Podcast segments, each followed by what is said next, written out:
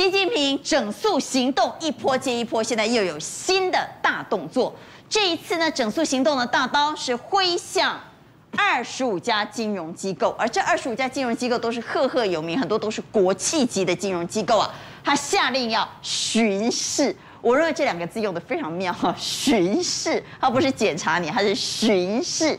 习近平为了断政敌经脉，现在下令巡视二十五家金融机构。当然不仅只是巡视，这是整肃啊！所以我们可以看到，这其中这二十五家其中的一家“一带一路”关键融资银行叫国开行，就是中国国家开发银行，副行长已经落马了。宪哥。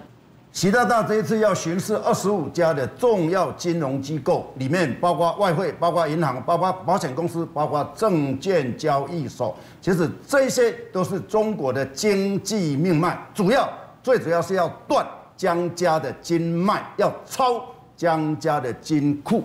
那第一个，首先呢，就是指向国家开发银行。那国家开发银行呢，是一带一路里面。它的对“一带一路”贷款最多的重要银行，总共贷款是两千六百亿美金。这两千六百亿美金里面，等于是台币七点二二兆。最近，他的前董事长叫做胡怀邦，胡怀邦呢，他被双规之后，然后被判无期徒刑。被判无期徒刑的理由是什么？跟不法商人沆瀣一气，而且贪污了。八千五百五十二万，所以其实八千五百五十二万并不是很多啊，竟然直接就判到无期徒刑。另外我们来看他的一个副行长。那副行长呢？其实大家觉得最奇怪的就是何兴祥。何兴祥上任才一年半哦，他竟然中箭落马，这个中间有很大的奇怪的地方。其他还有所有的这一些一些，包括分行的一些行长、副行长等等，几乎全部都落马。好，我们来看这个表哈，这个画一拖拉股哈，总共有二十二名官员，国开行的二十二名官员都中箭落马，从前董事长胡怀邦。到现在最新的是副行长何新祥，这里头包括各分行的行长啊，都是行长级的，这这都是大腕哈。要不是被双开，要不是被开除党籍，要就是被指控呃收贿，甚至判到无期徒刑，还有正在接受调查。为什么火力会集中在国开行？因为国开行呢踩到了三条红线，第一条。他大量的贷款给江泽民集团里面的一些濒临倒闭的公司，比如说华信，他就贷款了一千多亿，海航就贷款了八百多亿，这些钱都已经可能就是没没得拿了，但是江泽民集团呢却是荷包满满。第二个，他是成为薄熙来以及江泽民集团的发行基金的金主，比如说薄熙来的。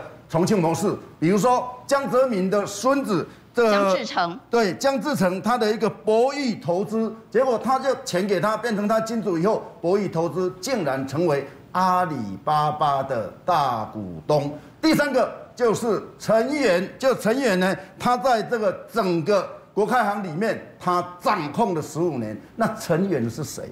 陈元就是开国元勋陈云的长子。那陈云呢？因为当初跟邓小平力荐江泽民，所以江泽民一上任以后，马上提拔陈元为他的一个国家委员会的政协副主席。那他在这个整个国开行里面十五年的一个掌控里面呢，当然最主要的，包括他也曾经在这个人民日报里面写说江泽民反腐有功啊，他也对这个博弈这个博弈会过世的时候还送了花篮，什么永垂不朽等等。那这一些的罪名全部加加总总起来，江家在“一带一路”里面。海捞了数千亿，好，说到江家海捞数千亿，我们先来让观众朋友知道，到底中国在“一带一路”烧了多少钱？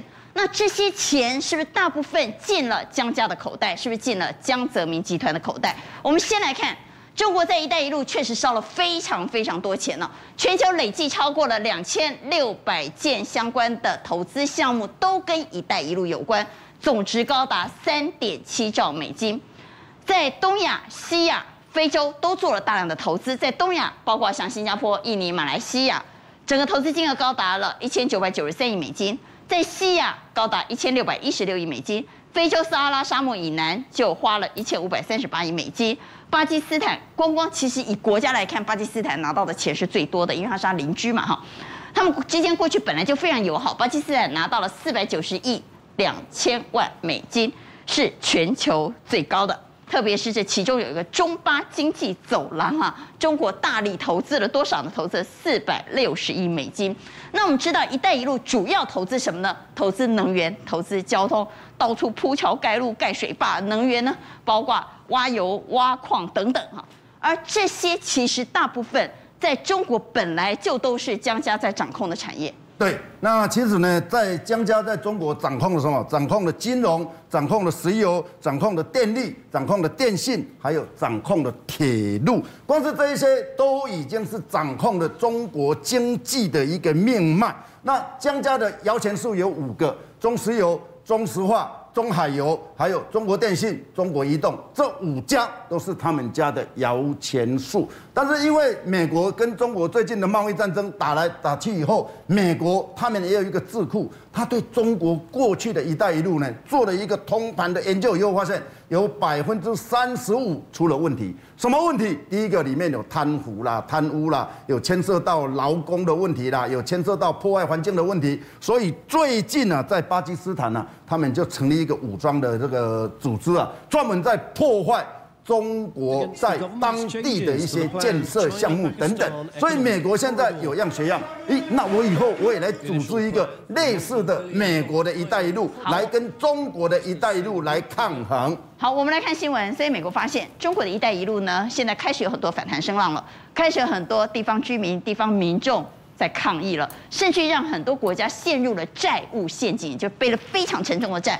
那这些国家呢，现在跟中国离心离德、同床异梦之后呢，美国想，哎呀，我俩就康胖了哈，所以我也要来抗衡中国“一带一路”，我也推一个自己的“一带一路”，美国版的“一带一路”。所以拜登说，好，那我也来推。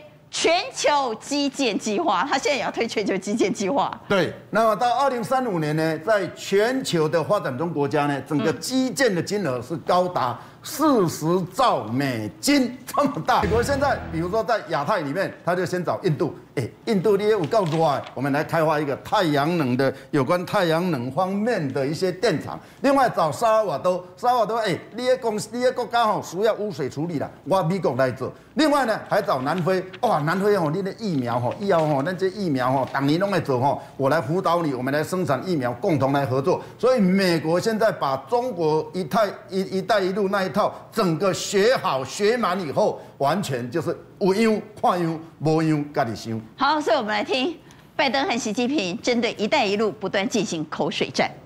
I propose that we have a a democratic alternative to the Belt and Road Initiative to build back better。不能把一个或几个国家制定的规则强加于人，也不能用个别国家的单边主义给整个世界带节奏。世界要公道。